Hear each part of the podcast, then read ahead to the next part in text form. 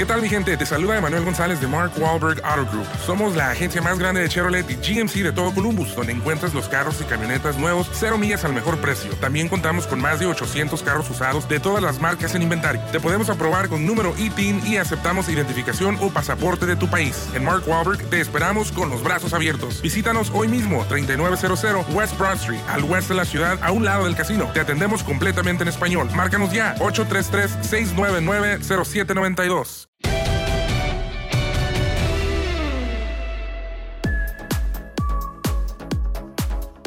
¿Cómo les va? El día de hoy no nos vamos a poner en los zapatos de nadie. Nos vamos a tratar de poner, ¿Ah, no? Adriana y yo, en los spikes. Si hay chance en el podium, en el curul, en la vida de una mujer que paralizó México, que ha sido referente y orgullo nacional y que va casi, casi a la velocidad de la luz, Adriana Monsalve. Ya te di muchas pistas. ¿Quién es?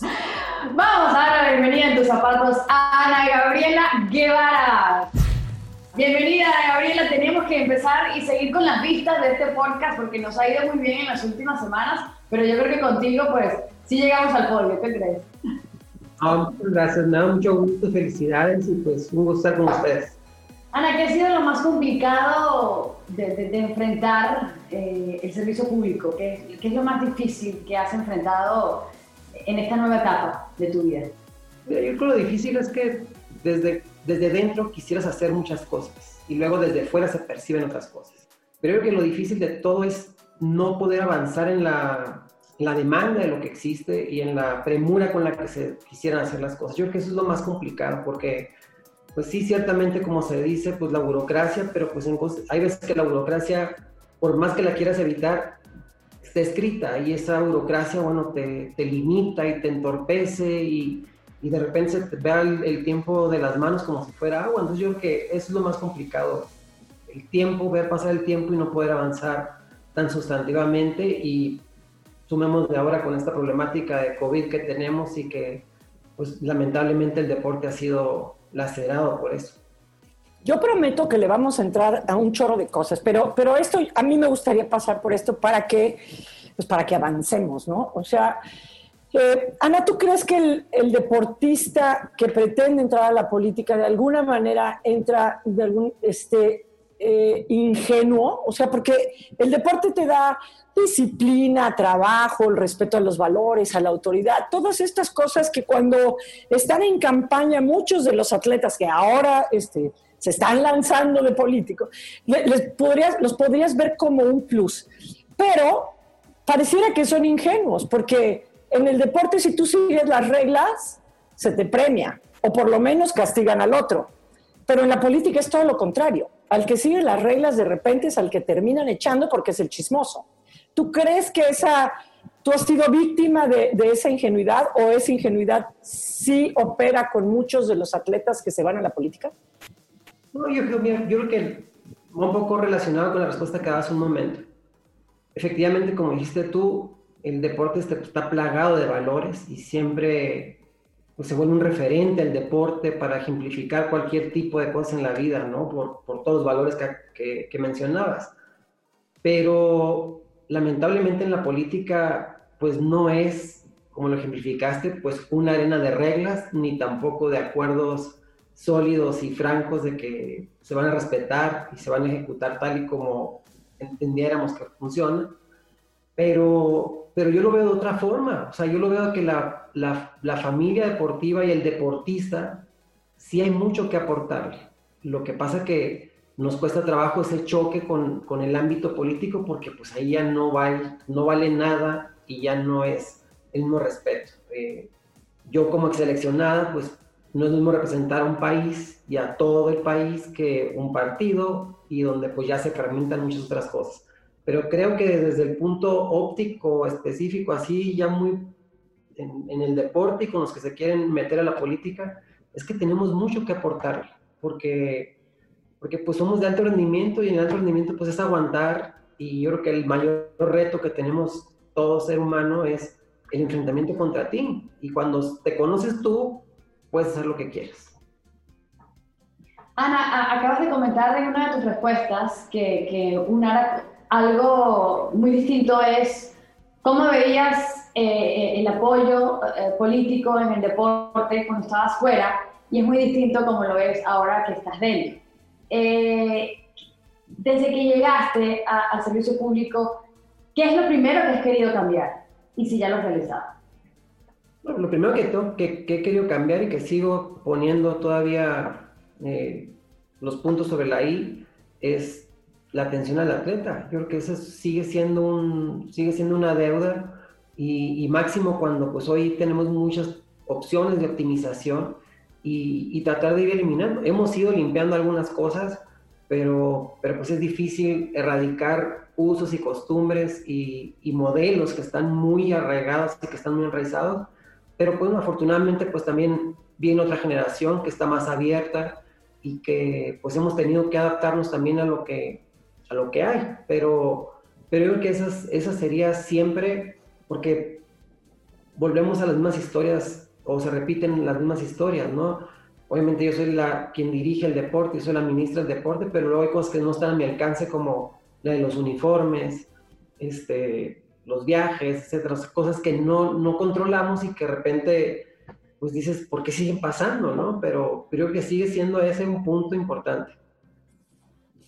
Oye, ¿qué, ¿qué, le podemos decir al, público? Porque si bien no se ha sabido que eh, penalmente fluya todo lo que mediáticamente sí sale de ti. O sea, has sido alguien que se ha robado, según lo, que hemos visto en las notas, que ha caído en corrupción, que has este, amenazado gente, que has confabulado para secuestrar, este, eh, no, o sea, el desvío de recursos alrededor de ti, si bien nada de eso ha pasado por lo penal, pues acláranos un poco ¿Por qué es eso y en qué va? Mira, de entrada creo que metiéndonos al ámbito legal, pues no se puede juzgar ni tampoco se puede culpar hasta que se demuestre. Y en el mismo sentido, pues yo tengo todo mi derecho a inocencia porque también me puedo defender, pero te aclaro diciendo pues que no se sabe nada porque pues no han comprobado absolutamente nada y no existe nada. Se ha vuelto pues una campaña negra y con toda la intención de desprestigiar tanto mi administración como mi persona, pero no han comprobado nada. Entonces, ante ello, pues yo no tengo nada que argumentar para salir a defender porque pues no existe tales ni robos, ni intentos de secuestros, ni nada. Entonces, eh, prueba de ello es que quienes aludieron a aquel hecho que, que se dio en, en un estado de, de la República, Puerto, este, hoy están en la cárcel por otro tema que no tiene nada que ver, que lo quieren hacer un distractor.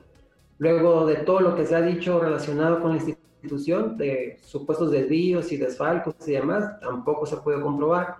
Y así sucesivamente. Entonces cada uno pues solamente ha provocado que mi nombre permanezca en una lista de desprestigio, llámese gobierno o llámese contra mí solamente, pero al día de hoy, pues yo estoy tranquila y con toda la serenidad de seguir adelante porque no se ha podido demostrar en ninguno de los casos fehacientemente, ni con pruebas ni con la autoridad para que procediera en, caso de que fuera veraz, pero no, no existe tal cosa. Entonces, pues con toda la tranquilidad te digo, es parte del juego.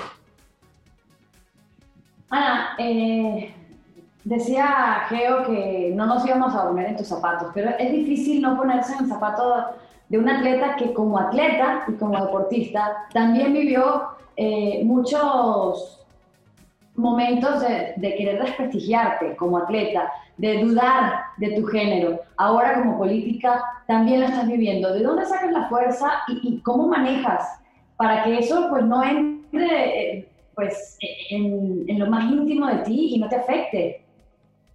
No, son, cosas, eh, ¿cómo te diré? vaya, pruebas superadas, o sea, es, tanto que de repente pues, se vuelve como, como automático, ¿no? Pues, ¿para qué me desgasto en algo que no tiene sentido y que siempre se hace con el afán de querer desestabilizar emocionalmente o sentimentalmente o sacarte de tu eje? Pero asumí hace mucho tiempo en mi vida, porque como bien lo referiste, desde que estaba activa y desde que estaba y desde que me volví figura pública, a estar bien conmigo y que lo demás pues tenía que pasar y no, no, no enfrascarme en eso y lo que provoca es que me crezca. Entonces, Cada vez que, que, me atacan y cada vez que me quieren desprestigiar, pues lo único que provocan es que me crezca y haga mejor las cosas y me involucre más y me comprometa más. Ahorita que mencionó eso, Adriana, me puse a pensar en lo que ha pasado Caster Semenya, ¿no? O sea, hay toda una burbuja cultural muy chancla alrededor de lo que se considera que tendría que proyectar la mujer como tal y la mujer en el deporte, ¿no? Y, toda este esta persecución que ha sufrido Caster Semenya, ¿no? Porque si bien en tu caso esta cosa de qué bárbara Ana Guevara, parece hombre, corre como hombre, todas estas chancleses, ¿no? Como, como pensando que la única referencia del éxito de la velocidad de la fuerza pudiera ser el hombre, ¿no? O sea, en lugar de decir, y tú lo tenías en una campaña, ¿no? Corro como niña, corro como mujer. Eh, ¿Qué opinión te, te merece que incluso el mundo del deporte haya sido cómplice de alguna manera de esta persecución ante un atleta como Caster Semenya, que tardó 20 años en acercarse al récord de Ana Fidelia Quirot, y de Ana Fidelia Quirot, la cubana atractiva, guapetona, nadie dudó que ella pudiera ser mujer. Y Caster Semenya se tarda 20 años y siempre hay una duda sobre eso. ¿Qué, opinión te merece? No que culturalmente, sino que el deporte también entre también en ese juego. Sí, es, una realidad y es un, pues te diría, lamentable desde cierto punto porque creo que a pesar de todo lo que vivimos hoy tecnológicamente que se supone que debería estar más informada la gente y conocer más y que aplica para todos en, el mundo porque pues ya no es una limitante la, ni la comunicación ni tampoco el acceso a la información en, muchos sentidos, pues que se siga viviendo un estereotipo relativo no solamente al deporte, creo que lo, se vive en todos los ámbitos, ustedes en su cancha también, en, la cantidad de espacios que dan para las mujeres y la cantidad de espacios que siguen ocupando los hombres. Entonces creo que hay un tema de estereotipo, hay un tema de desplazamiento, hay un tema de discriminación y, de violencia, porque pues, no le podemos llamar de otra forma también en aquellos casos en los que se dan eh, entendidos ofensas ocultas en el, digo, yo lo entiendo hoy en el como me llamaban Anita, o sea, ah, no, no el crédito de Ana, la Ana, sino no, Anita, o sea, chiquita, no te salgas del corralito, quédate chiquita, Anita. Entonces, este tipo de estereotipos que van pues segmentando y de repente pues se vuelven colectivos y, lamentablemente el, caso de la atleta sudafricana pues vino a, a, poner en, criterio muchas cosas que, que, tampoco vamos a tardar mucho en que cambien. El, tema de la transexualidad, que el COI ya lo tienen en debate y que pues lamentablemente va, va, a ser parte de la humanidad, porque bueno, también es un, un sector que, que, pues pide derechos de participación y, habrá que eh, encauzar y entender bien que esto pues está cambiando y, yo creo que alrededor de ello, tanto en leyes como en la propia humanidad, hay culturas que están muy cerradas y hay culturas que son mucho más abiertas y más eh, dispuestas a estos cambios que la humanidad está tomando decisiones, repito, legales o por convicción personal, pero esto va a cambiar. Ana, y por ejemplo, hablando del cambio, ¿no? En ese aspecto, estamos viviendo prácticamente lo que está pasando con Yana Gutiérrez, jugadora de las Águilas de la América, que ha sido eh, pues amenazada en redes sociales. ¿Qué, ¿Qué, crees debería...? Yo sé que muchas cosas tienen que cambiar para que eso no pase, sobre todo pues la cultura y, la, idiosincrasia de un país, la idiosincrasia de, de, de, de la cultura, pero ¿Qué puede hacer los entes para, para proteger a, esa atleta? Porque por más que digan, los hombres también reciben amenazas, sí, pero no es lo mismo que tú eh, amenaces a, a, una mujer de muerte en un país donde hay tanta violencia eh, de género y sobre todo para con la mujer. Entonces, ¿qué debería ser a nivel de, de, la liga, quizás de MX o también de, la propia política de proteger a, las mujeres atletas en México? Sí, Elena, fíjate que ha sido ha sido un tema de discusión de mucho tiempo, porque hoy es el caso de ella. Ha habido otros casos donde pues puede haber, puede haber violencia de tiempo y puede haber violencia verbal y acoso y amenazas. Y, yo creo que el, el, todo esto que estamos viviendo a través de las redes nos va a llevar a tener que modificar esto. A mí no se me olvida la experiencia de los Juegos Olímpicos de Londres en el 2012, donde uno de los chicos de clavados de su equipo gana bronce. Y en la conferencia de prensa, ya este, feliz de haber ganado su medalla, porque pues, era muy joven, declara a bocajarro, o sea, ni siquiera habían hecho la primera pregunta y declara que es gay. Y, y, detrás de ello se vino una oleada de ofensas a través de las redes y algunos medios eh, de diferentes medios pues se prestaron también para esta ola. Y lo sorprendente fue que ese mismo día el gobierno eh, fincó responsabilidades contra todos aquellos que lo habían ofendido, porque pues no tenía sentido si era una decisión personal. Entonces creo que ahí es donde se abren muchas lagunas aún en nuestra cultura y en nuestro modo de entender la libertad de expresión. ¿Hasta dónde puedes tú hacer uso de tu libertad de expresión? ¿Y dónde está el límite de esa, de esa libertad de expresión? Porque pues también van este, desgajándose muchas otras cosas, ¿no? Yo te puedo demandar porque tú me ofendiste, pero entonces ya que en el escrutinio de, de otra, de un tercero, que puede ser un ministerio público o un juez que determine si verdaderamente me ofendiste o no me ofendiste. Y es un poco el ejemplo que hacemos en Twitter también, de que puedo demandar y Twitter me contesta, me dice, no, no lo encuentro suficientemente este, ofensivo para que la bloquee o la amoneste. Entonces creo que ahí es donde hay muchas lagunas todavía en nuestra América Latina en, en ese tema, ¿no? La policía cibernética, si sí o si no, y hasta dónde estaría permitido, repito, esta libertad de expresión sin que se cuarte, pero que se, no se rebase de esa, pues de esa pequeña línea, ¿no? Donde te puedo ofender y, digo, entiendo eh, eh, el, susto de la, del atleta porque, como siempre lo, lo, dije, yo y lo, lo repito con, con, muchos medios que, que me preguntaban alrededor del tema, nos entrenan para ser las mejores dentro de lo que hacemos. Nadie te dice cuántos satélites van a girar alrededor tuyo que te van a molestar, que te van a ofender, que posiblemente, vaya, todo lo que pueda llegar a pasar alrededor. Entonces nadie nos prepara para eso. Y obvio que te mueve de tu eje porque pues no, no, no, es algo que contemples y que todo el mundo traigamos en el chip de que pues un día te pueden amenazar de muerte y que, te asusta porque pues no estás para eso. Entonces ahí es donde hay muchas divergencias alrededor del tema. Quienes están a favor y quienes están en contra, pero, pero va a terminar tener que siendo controlado porque pues, parte de mucha de la problemática que hoy tenemos circula por ahí y, claro. y No, y, y, por ejemplo, tu caso, o sea, eh, un día vienes en la carretera y se baja un cavernícola y te surte. O sea, de, de, de, la nada, no sé si no le gustó tu moto, la velocidad, que lo hayas rebasado, este, pero de la nada, este, fuiste agredida, ¿no? Sí, y ese mismo ejemplo, eh, él aludía que, que no sabía que era una mujer quien iba en la moto, Ah, caray. Es otra vez el estereotipo. O sea, solamente los hombres se pueden subir a la moto. Uh -huh. y, y, así ya ahí nos vamos desdoblando, ¿no? Cuando me quito el casco, me ve que, que sí soy una mujer que viene manejando, entonces de puta y media no me bajó. Vale. Pero, pero bueno, volvemos a este tema del estereotipo. Y luego, ya avanzado el tema, dice, es que no podemos seguir adelante con la denuncia porque ella es senadora de la República y tiene fuero. Y recuerdo que el juez le contesta, si el fuero fuera una, este, un escudo protector, le dice, pues no le hubiera usted golpeado. Y en todo caso, el, el tema pues no, no, no, no quedaba, ¿no? Porque era un tema fehaciente de violencia y de abuso de la fuerza. Qué horror.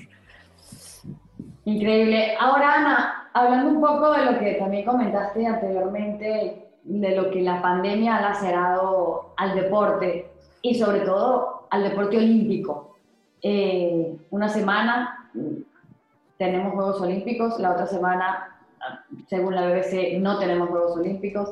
Hoy en día pareciera que sí vamos a tener, pero ¿cuál es tu sentir en relación, en relación a esto?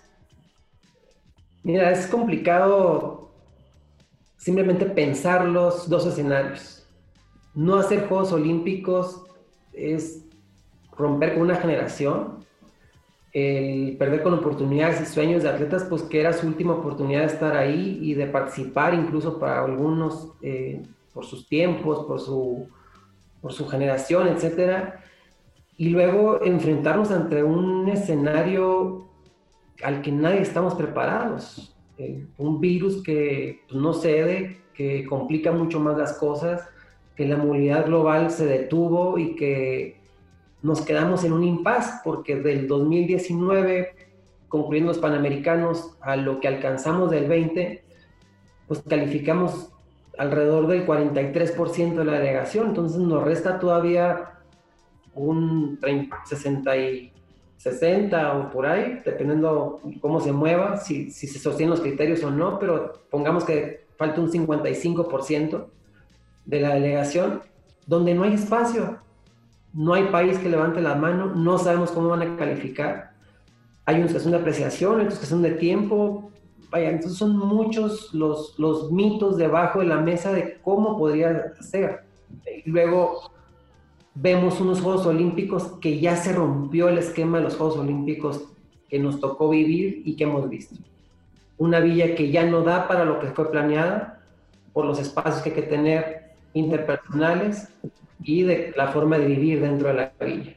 Cuando pues el espíritu de la villa siempre es la hermandad y la unión y la colaboración y la comunidad que vive dentro, etcétera, multicultural, y todo eso pues se acabó. Entonces, también hay que entender pues tanto la preocupación que podemos llegar a tener como países, como también la preocupación de quien nos va a recibir en su casa. Hay quien, quien nos atrevemos a decir, no, a ver, si tienen que hacer porque se tienen que hacer, pero también hay que entender a Japón pues lo que representa recibir en, su casa al mundo y, los riesgos que esto lleva y las responsabilidades que esto genera, porque pues, pues, el bicho no, no cede y, hay que tener capacidad hospitalaria, hay que tener atención, hay que tener mucho recurso. Entonces, son dos, dos polos ahí difíciles de digerir. Digo, si lo vemos como un sentido de vida, yo, por ejemplo, lo personal diría, mejor cancelémoslos. O sea, no tiene sentido abrir un riesgo tan alto porque también es un desgaste anímico para los atletas, pero luego me gana el corazón de decir, ¿por qué les vamos a quitar la oportunidad a quienes ya están para llegar ahí? Sí, había unos, unos datos por ahí que eh, cada, cada ciclo olímpico, cerca de 8.000 atletas no repiten. Entonces, saltarte estos, estos Juegos Olímpicos dejaría, o sea, sin la oportunidad a más del 60% de los atletas.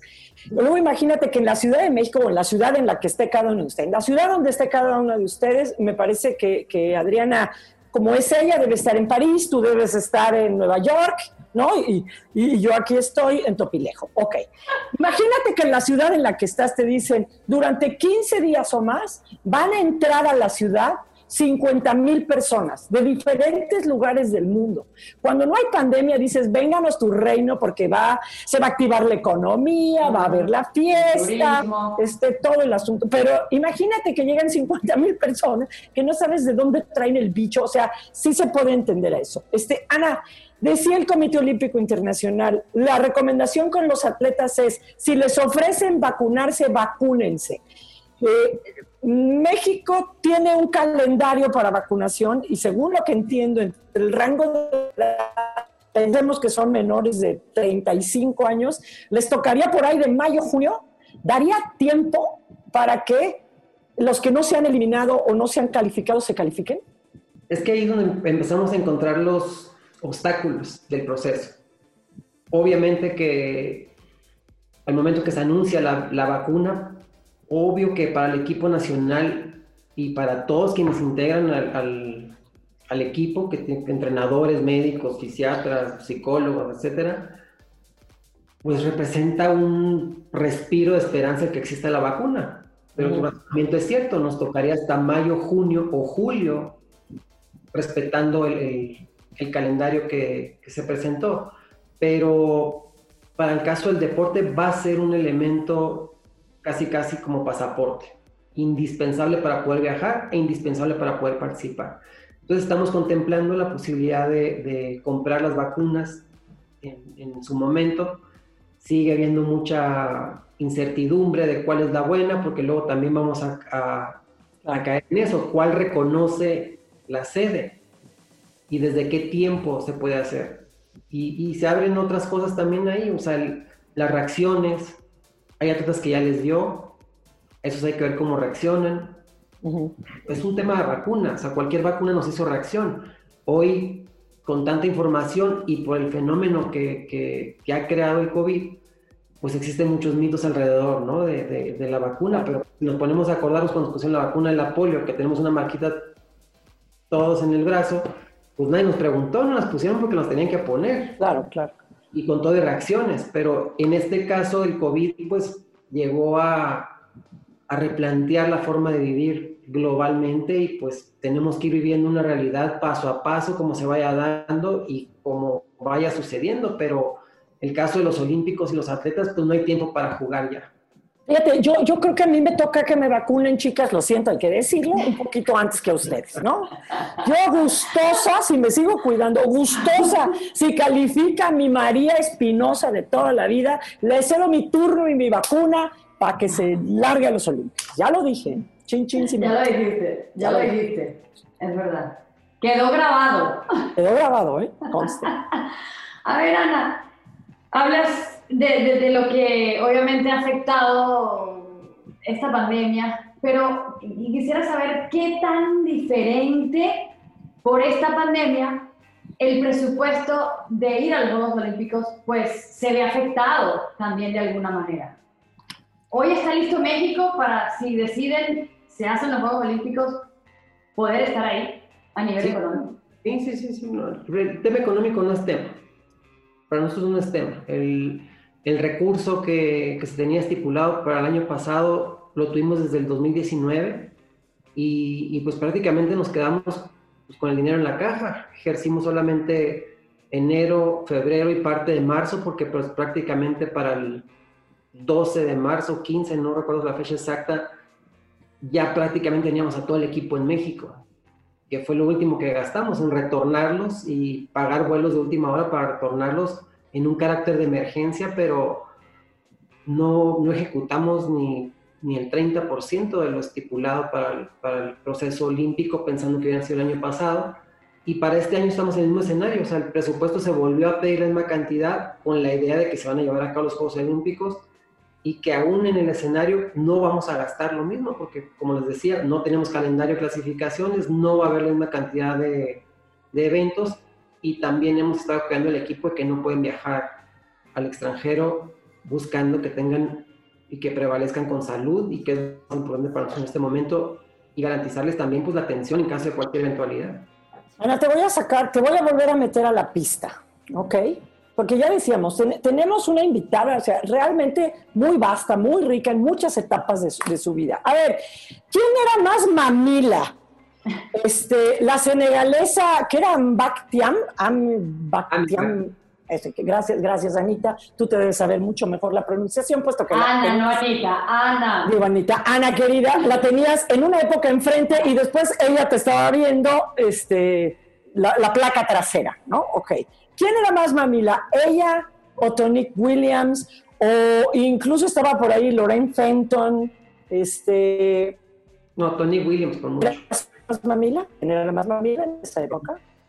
¿Quién? Por Tony Williams.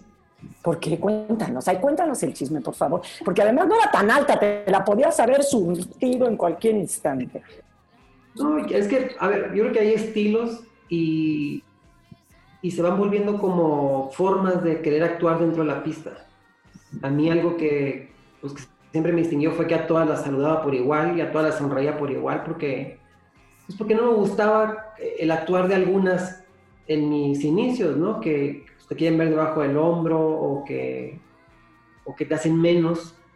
Y, yo no, yo era todo lo contrario, o sea, siempre reconocí el triunfo de quienes me ganaron en su momento y también reconocí pues, quienes venían detrás de mí, pero creo que es un gesto y que hoy que me toca verlas en otros eventos, pues regresan a saludarme con gusto, ¿no? Porque pues siempre lo hice dentro de la pista y el caso de Tonic, pues nunca, nunca hubo un diálogo más allá de un saludo y, y, vamos a decir un saludo hipócrita, porque nunca, nunca se prestó para más, ¿no? Eh, he por oportunidad de saludar a, a Perec, a Jimena Restrepo, a Katy Freeman, a está Sanya Richards, Alison Fates, o sea, muchas que estuvieron de aquella época y, otras más veteranas también, que, que, pues nos encontramos y nos da gusto, ¿no? Y podemos charlar y podemos saludarnos. Y el caso de Tonic nunca, nunca se dio.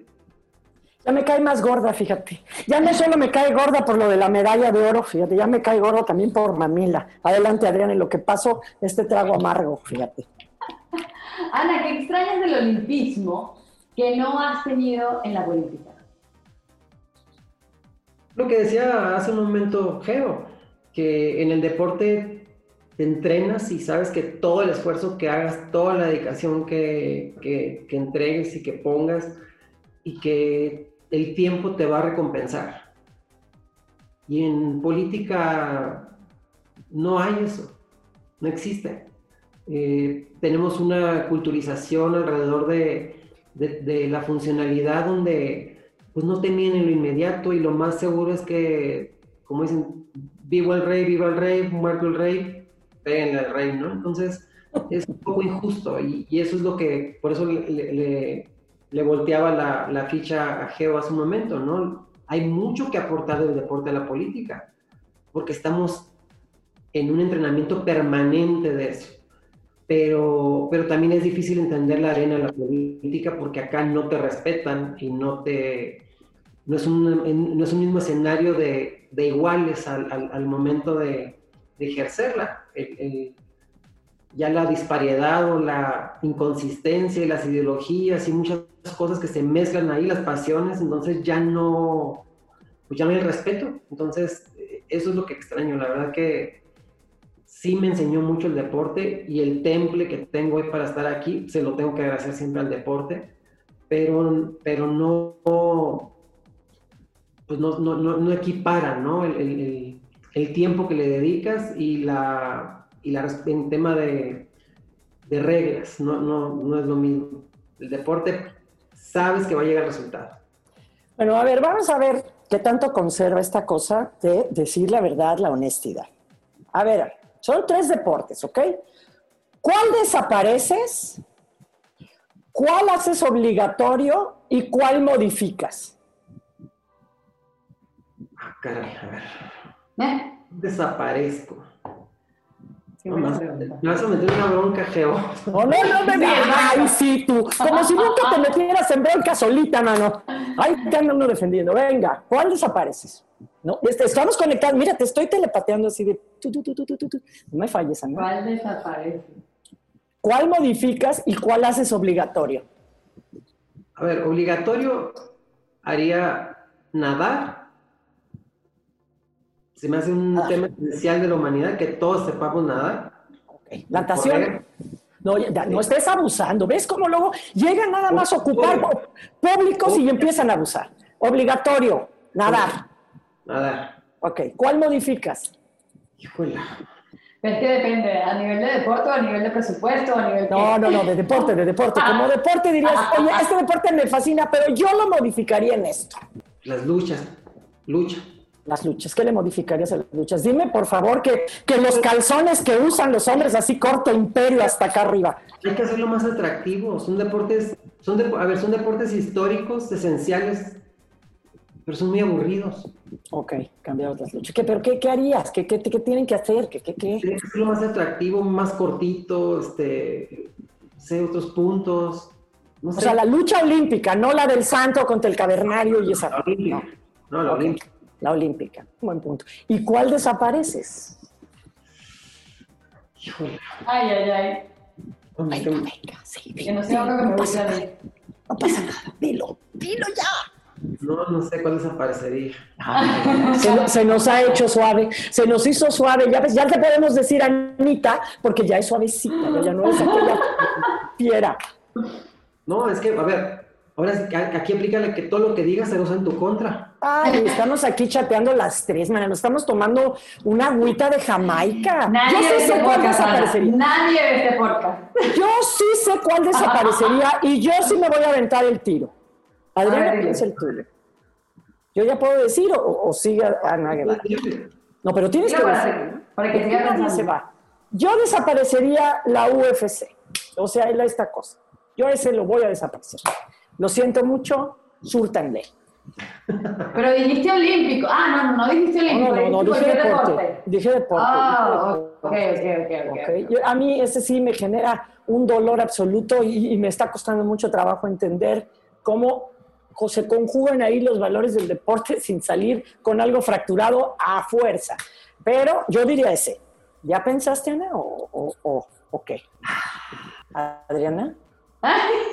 estaba pensando. Lo que pasa es que yo soy, bueno, digo, como Ana, no la estoy justificando, pero yo, yo eso no lo considero deporte para empezar, la UFC, me parece más espectáculo que otra cosa, pero mm. a mí todos los deportes me gustan, creo que, que el deporte como tal, y más los deportes olímpicos, por, por las historias que, que se generan, por las historias de superación, por por el simple hecho de que a lo mejor los deportes menos conocidos, pues un atleta lo puede hacer eh, tan espectacular que, que, las masas te sigan y te muevan, ¿no? Yo, yo no eliminaría ninguno. Ay, qué fresa, Monsalve, es un ejercicio. Es como ese de, ¿con quién te casas? ¿A quién matas? ¿Y a quién te cuchiplanchas? Pues es como ese jueguillo bonito. ¿Quieren que se los diga? Mejor, se los puse con deportes, para no meterlas en problemas. Ok, déjame, seguir pensando. Ana, ¿ya te pensó ah. algo? ¿A cuál modificas? ¿Yo sabes qué modificaría? Yo modificaría el fútbol. ¿Soccer? Ya, ya, ¿qué vas a decir del soccer? ¿Qué lo modificaría? No, no, apoyo. Yo, yo modificaría cosas del fútbol soccer. O sea, ha sido un deporte que ha sido sobrevalorado el fútbol soccer por encima de otras disciplinas este, deportivas que requieren de un alto grado de especialidad en muchas cosas. Y creo que el fútbol soccer ha sido sobrevalorado. Entonces yo, yo creo que lo aterrizaría un poquito más, ¿no? Y, y sí endurecería eh, la reglamentación sobre el comportamiento dentro de la cancha, porque si tenemos tenistas que, que, cuidan cómo se comportan en la cancha, atletas este, dentro de la pista y campo, dentro del mismo boxeo olímpico se comportan y el futbolista cree que es el dueño del concepto de valores y deportes y entonces ya, ya no hablamos de que si se rasca y escupe cada vez que la cámara los toma sino el comportamiento que finge, que recurre a una violencia adentro y una cantidad de mañas que ningún otro deporte, pienso yo que lo fomenta como lo fomenta el, fútbol Pero, pero creo que lo ha modificado un poco con, el, con la presencia del VAR. mucho, mucho de eso pues se ha querido pues erradicar, ¿no? Que no dependan las jugadas importantes precisamente de eso, ¿no? De la apreciación y del ¿Qué opinas, Ana? ¿Qué opinas? ¿Ya, ya, ya, te, ya te animé para que digas cuál, cuál prohíbes? Ni el breakdance que va a entrar en, Oye, lo del breakdance está, está muy cañón. ¿Qué sigue? No, imagínate, Juegos Olímpicos de videogames y breakdance. ¿Qué tal? Bueno, ya vimos cuál pudieras desaparecer. Mm, interesante. No, ok, seguimos. Pasa algo con, con nuestro, nuestro deporte de las, de las disciplinas nacientes. Vamos, están en cuarenta y tantas ahorita, se sumaron. Pero nacen disciplinas como esta, el 3x3 de básquetbol, el surf, videojuegos y breakdance y demás.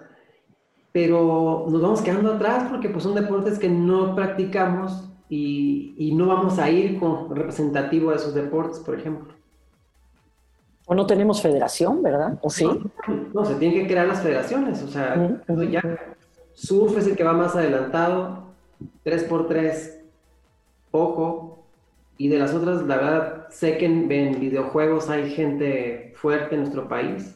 De breakdance no tengo datos, pero, pero son de esas oportunidades que ya verán cuando suceden los Juegos Olímpicos, que las primeras potencias van a ser los protagónicos.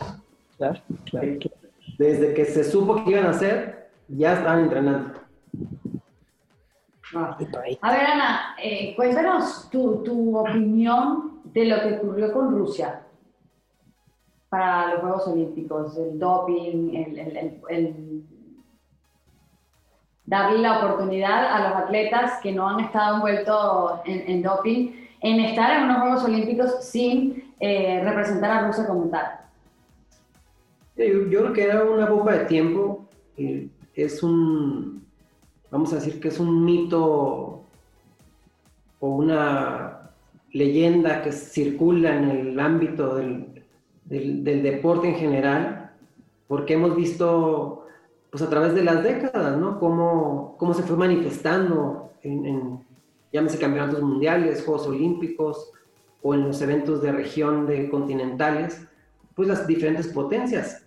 Y ha sido un mito el, la interpretación por los antecedentes, como lo fue en su momento en el bloque soviético y luego en la, en la Alemania y demás, todo esto que circunda del dopaje. Entonces, a través de ello, pues siempre existía la incógnita de si, si persiste o no, y si se permitió o no.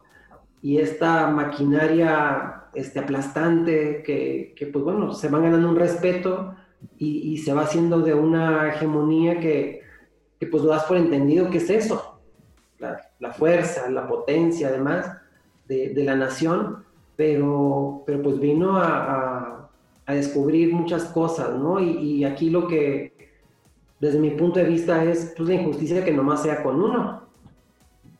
La pregunta siguiente es, ¿cuántos países pueden haber participado bajo el mismo esquema? Y, y que esto pues ya no se vuelve tan, tan juego limpio como, como se hace ver, porque pues nomás están enseñando sobre de uno y están exentando a, a, muchos otros. Entonces creo que, digo, no justifico, no defiendo, pero vino a, a darle un vuelco a, a, la situación. Ahora, es una nación muy grande, muy fuerte, y que lamentablemente, como lo, como lo decía hace unos minutos, la pérdida de generaciones. Entonces, es ahí donde duele, pero pues también es como cumplir con la ley. Pues, si incumpliste, pues hay que asumir el castigo que esto amerita, pero yo, yo desde mi punto de vista creo que es un tanto injusto que nomás hayan enseñado con uno solo y no voltearon a ver al resto, porque si esto es como las drogas, si hay en un lugar, seguramente en otra parte del mundo también la habrá, entonces creo que ahí es donde, desde mi punto de vista personal, se volvió un poco ambiguo y, y que pues habrá atletas que no, los, no participaron y no lo están y que se verán perjudicados. Y luego, pues ya lo demás, ¿no? De la amenaza del propio gobierno que si se van libres pierden casi casi su, su derecho de, de, regresar a representar algún día a la, a nación y demás, pero bueno, son cosas internas del país, pero pues sí genera un, un hito en la historia del deporte el no volver a participar en esos Juegos Olímpicos y que pues va a costar tiempo también su recuperación para, para volver a hacer lo que fuera. Ahora, Ana, este, metiéndonos en ese tema, eh, el récord de, de, Mary Jo Perec, ¿no? De 48, 35, 25 por ahí, que no se ha podido romper. O sea, todo el mundo dice, no, es un récord que no se ha podido romper en, no sé, creo que 40 años, una onda así. Y dice, seguro está vinculado al, al doping tu mejor récord fue 48-89. No, 89. Tú que estás cerca de eso, si era muy difícil, si es muy difícil para un atleta romper ese récord habiendo entrenado, teniendo esta, esta lotería genética, siendo de un país que apoya totalmente con la tecnología, sí de veras es un récord que hace dudar la, la este, lo, lo genuino en el tema de que Mary Jo no haya tenido algún, este, alguna ayudadilla? Mira, todo, todo lo que sucedió en la época del, del bloque, en, en, vamos a decir que en valores entendidos en el ámbito del atletismo, siempre nos separa. Esas marcas, esos, esos récords del mundo que se hacían en aquella época, si tú ves una, una carrera de, de ese momento de Marita Koch, que es la que tiene el récord del mundo. Marita Koch, sí. Pere, que es la que tiene el segundo, el segundo mejor tiempo. Si tú ves una carrera de esas, todas llegaban casi pegadas. O sea, como si te dijera una carrera donde yo ganaba con 49 y luego el siguiente lugar, segundo lugar 49 de otra fracción y luego 50, 50 y ya 51. Pero prácticamente está hablando que llegamos a la parrilla para cruzar la meta por lo menos cuatro o cinco de las ocho que estamos adentro de la pista. En aquel entonces imagínate que Coach corría alrededor de esas marcas, pero llegaban en ese sentido con ellas el resto, lo cual quería decir que todas participaban, todas participaban en lo mismo. Entonces, eh, eh, viene la cerrazón del control y más, este, pues más rígido y más estricto el, el tema del dopaje, y entonces que se empieza a atenuar. Del 85 a la fecha, nadie se ha podido acercar a romper la barrera de los 48. Entonces sí es un récord que va, que va a tardar tiempo y que puede ser que perpetúe para el, para el resto. Ana, ¿cómo va el desarrollo del deporte en México? ¿Cuándo veremos a una a María Espinosa en, ascenso o a otra Ana Guevara eh, nuevamente surgir del deporte mexicano. ¿Cómo ves y cómo se está trabajando el futuro del deporte en México? Fíjate, Elena, que es un tema que, que hemos en, estos meses precisamente de, de, COVID nos permitió adentrarnos a, al estudio y a la numeralia y a encontrar a esas ya esos futuros eh, talentos del país desde que, desde que inicié la administración, mi, mi, mi, interés era generar un censo de los deportistas y, y, saber que existen y que son de carne y hueso y empezar a generar ciencia alrededor de, del deporte. Para no estar en la aventura de, de, del mal llamado garbanzos de alivio, ¿no? A ver en qué momento brinca el garbanzo. Sino empezar a trabajar con tiempo, con generaciones y con futuros eh, talentos de diferentes disciplinas por ejemplo, una disciplina que es inmediatamente productora en la última, bueno, las últimas dos décadas, el taekwondo. Eh, los clavados, donde también hemos hecho pues una continuidad y que debemos de ir generando ya la siguiente generación para que no se venga este pico, ¿no? De, de que pase otra década a ver si volvemos a tener otra vez medallista o se nos viene la ley seca y no va a haber nada, ¿no? Entonces, hemos trabajado y ya tenemos censado alrededor de 7.000 atletas, por ejemplo, juveniles en toda la República, con nombre y apellido de qué disciplina y qué proyección pueden tener. Y aquellos que podemos eh, ver e identificar para que tengan un desarrollo de largo alcance. Y eso nos va marcando la media de participación, la edad en la que participan, la edad en la que se involucran.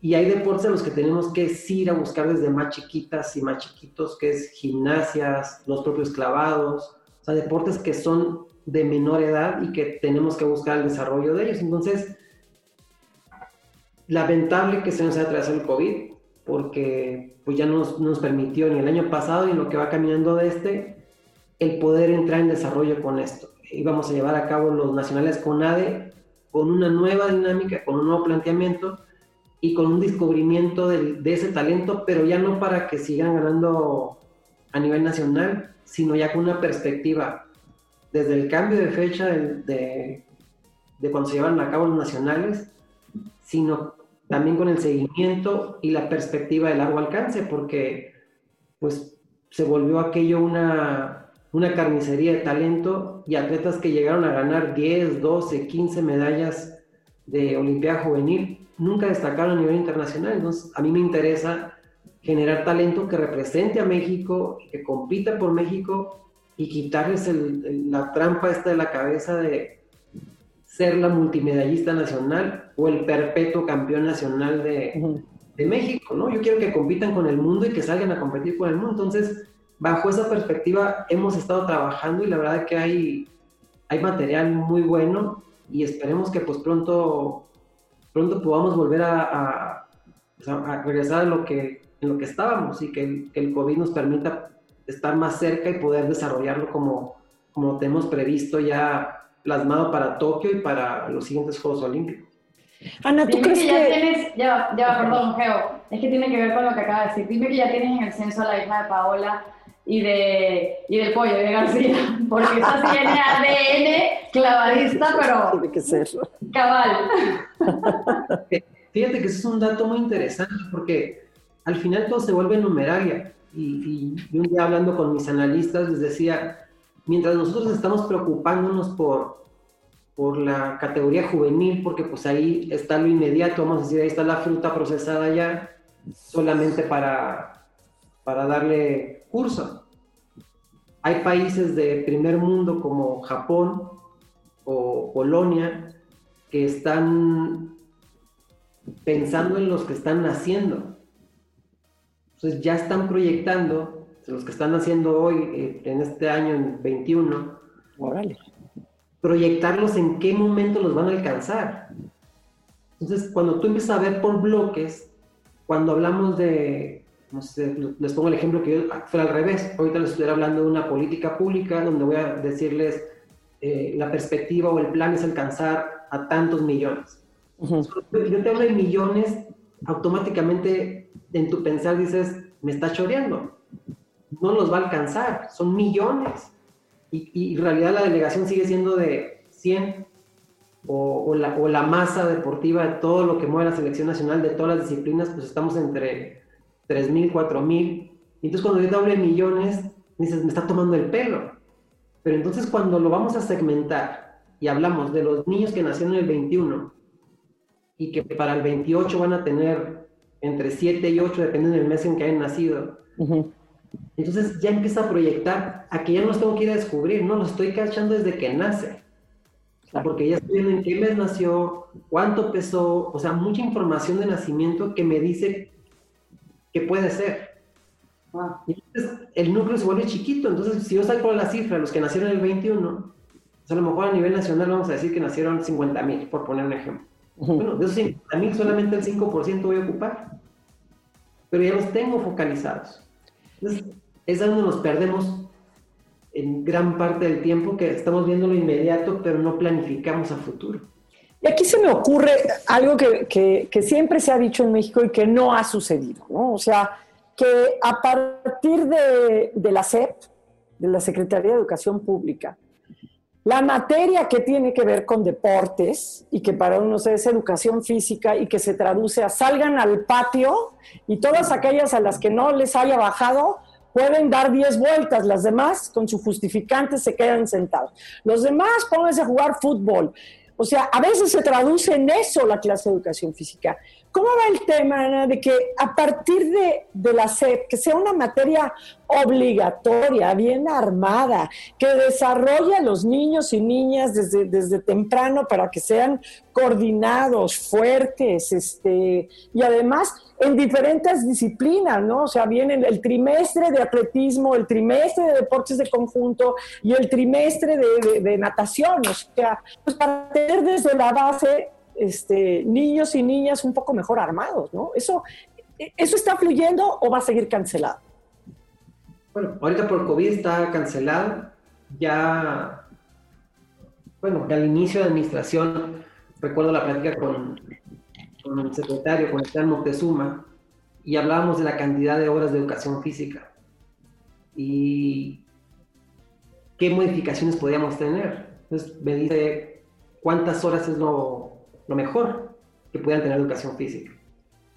Y entonces mi respuesta fue, dije, tengo abierta la, la respuesta. Le dije, porque le dije, por lo menos tres. Entonces su respuesta fue tan poquito. La verdad es que si tú me dijeras que hay tal flexibilidad, pues la verdad es que yo le pondría todos los días. Si tú recuerdas cuando estábamos en la primaria, lo que más añorabas de ir a la escuela era recreo. Claro, por supuesto. Entonces, no porque, porque fuera mala la, la educación o porque estemos rechazando la educación, sino porque también las cosas han cambiado. Entonces, entre más deporte hagas, y reitero lo que he estado diciendo y es la tercera vez que lo voy a decir, te descubres más tú como persona. Claro. Tus temores, tus valentías, a ganar, a perder, a dialogar, o sea, son muchas las cosas que te vas a descubrir en una muy corta edad. Entonces, les estás generando a los niños y a las niñas que hacen deporte una llave de vida.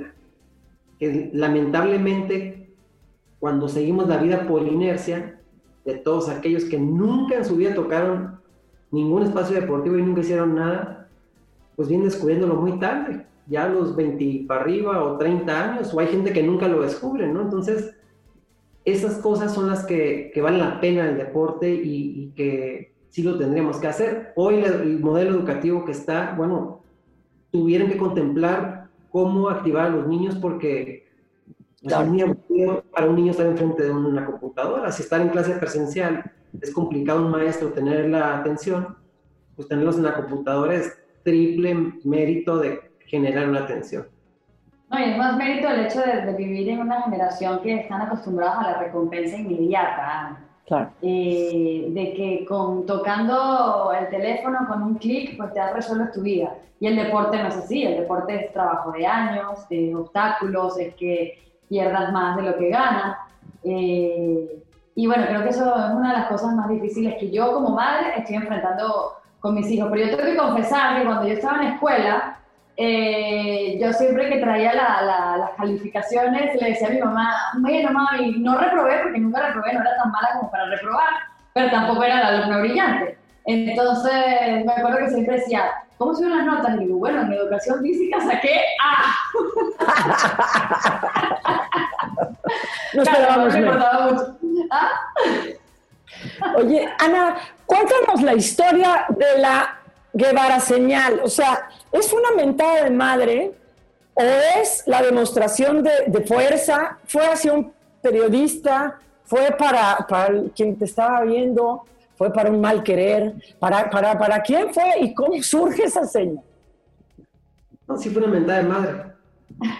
Mira, qué bonita cosa, así tan suelta ella. Fue una mentada de madre. Muy bien. a ver, y, me voy a ir más para atrás.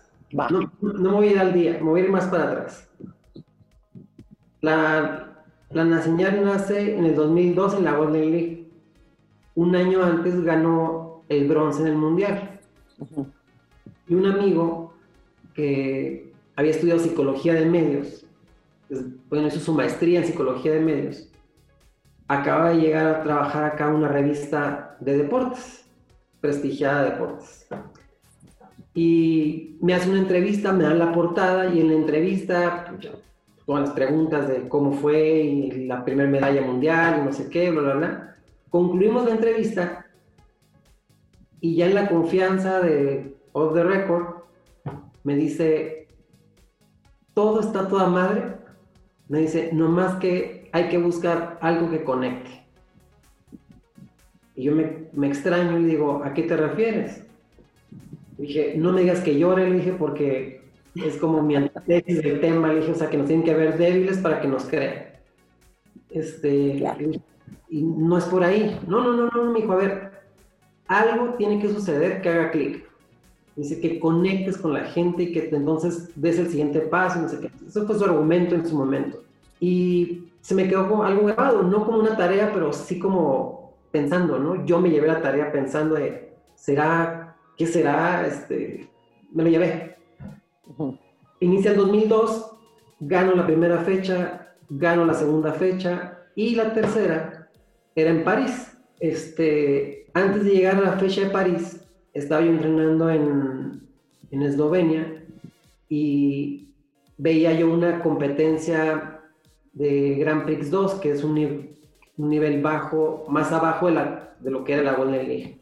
Y en esa competencia, el, el, narrador pasa la carrera, narra la carrera de 400 metros, y hicieron un tiempo altísimo, 51, 80 y tantos, o sea, muy pobre para el nivel que tenía la, la prueba un año anterior con Katy Freeman y dos años anteriores con Katy Freeman y Perec y todavía quienes estamos ahí.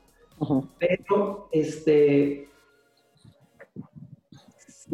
se vuelve, muy despectivo hacia los 400 metros femenil. Y en ese momento la mejor marca de la temporada era mía con 50-30, que no era mala para el momento en el calendario.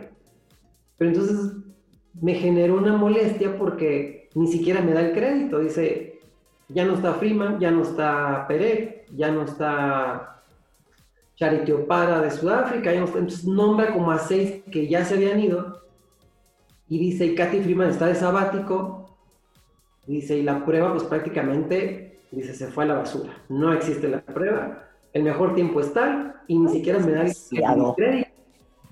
Total que voy a la competencia, cuando salgo a la pista volteo al, al área de medios y veo el palco del medio. Estaba él narrando ahí.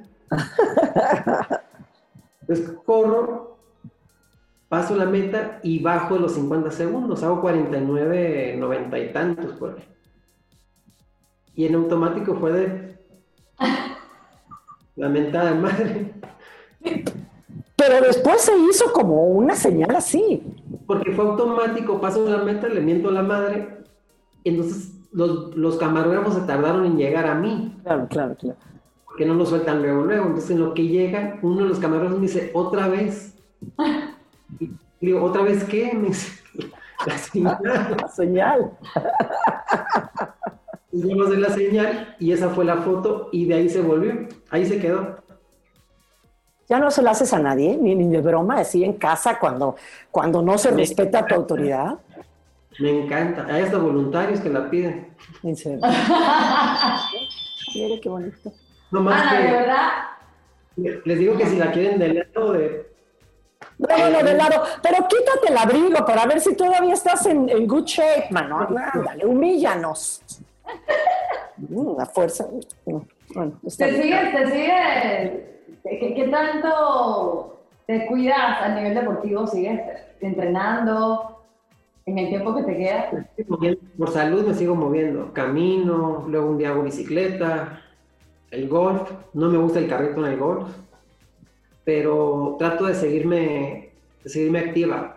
Una por salud y la verdad que entender que el cuerpo funciona con oxígeno, pues la mejor forma de trabajar bien y estar bien, pues es tenerle su mantenimiento de oxígeno al cuerpo. Ana, ¿tienes lonjas? No, Ni una. ¡Qué envidia! Celulitis. un poquito de baby, pero Celulitis, mana. No. Canas. es así Arrugas. también. Ok, acabaste, acabaste como atleta. O sea, hasta hoy fui atleta. Mañana ya no soy atleta. ¿Qué te lanzaste a comer que no comías? Que dijiste, ¿saben qué? Se van a la goma. Pásenme mi helado de chocolate. O, que, o fuiste y te enamoraste para siempre de un brócoli con limón. No, fíjate que no, no tuve nunca ese tema restrictivo. Tengo un metabolismo prodigioso y cuando era atleta comía lo que quería.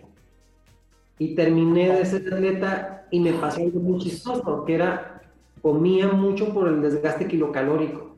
Y cuando dejé de correr me pasó al revés, de- dejé de comer la cantidad que comía. Entonces, aún sigo comiendo bien, vamos a decir, de- no, no lo que no lo que corrí cuando corría, pero pero no- ya no lo mismo, o sea, por el desgaste que tenía era lo que me permitía comer todo.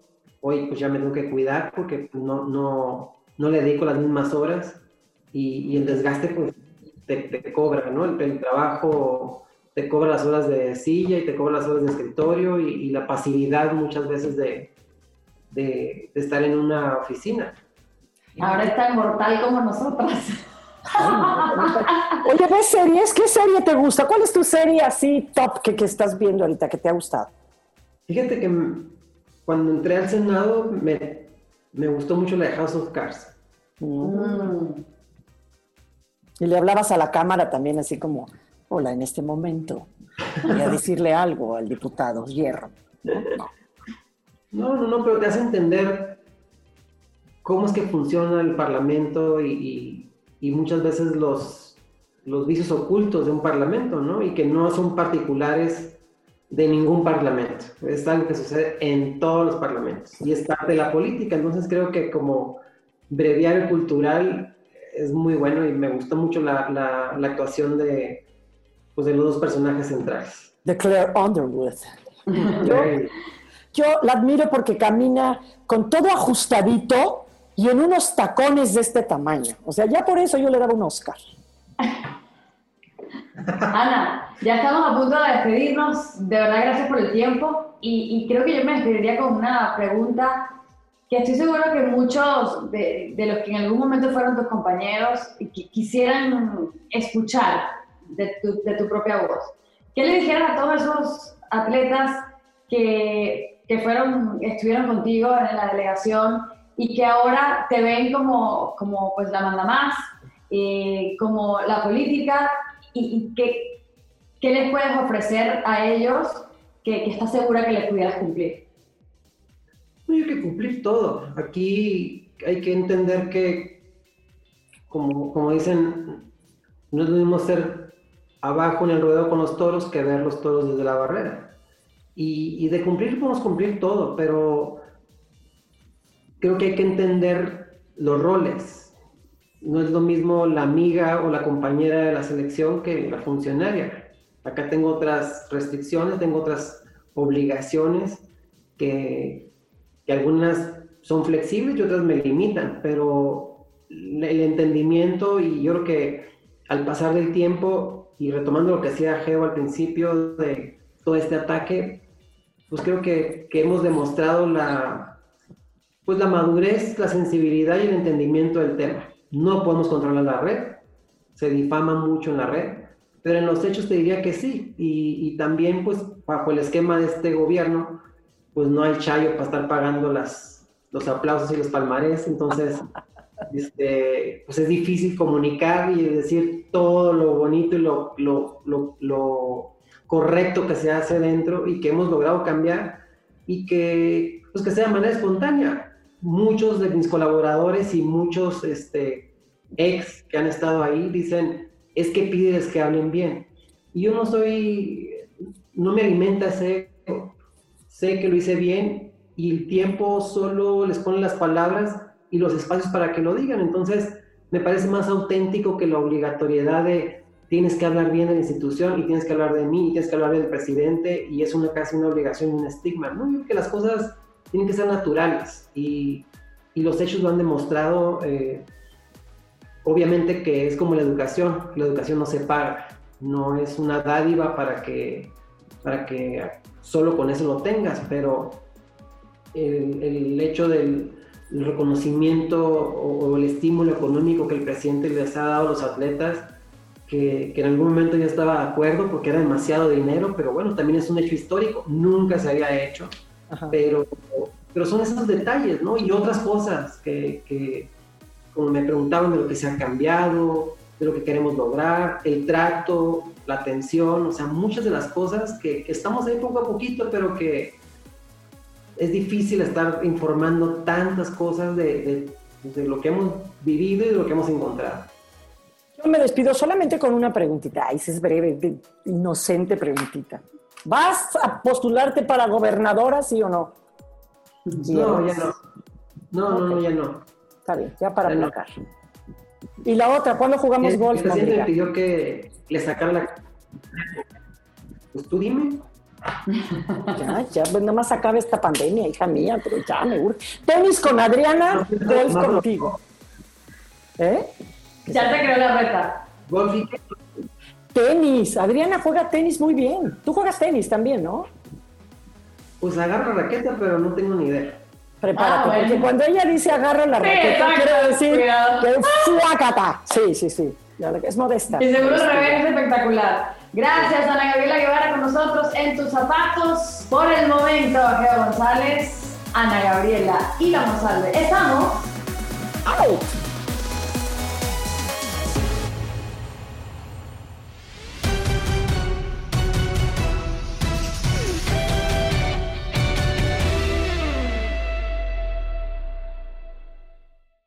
¿Qué tal mi gente? Te saluda Emanuel González de Mark Wahlberg Auto Group. Somos la agencia más grande de Chevrolet y GMC de todo Columbus, donde encuentras los carros y camionetas nuevos, cero millas al mejor precio. También contamos con más de 800 carros usados de todas las marcas en inventario. Te podemos aprobar con número ITIN y aceptamos identificación o pasaporte de tu país. En Mark Wahlberg te esperamos con los brazos abiertos. Visítanos hoy mismo, 3900 West Broad Street, al oeste de la ciudad, a un lado del casino. Te atendemos completamente en español. Márcanos ya, 833-699-0792.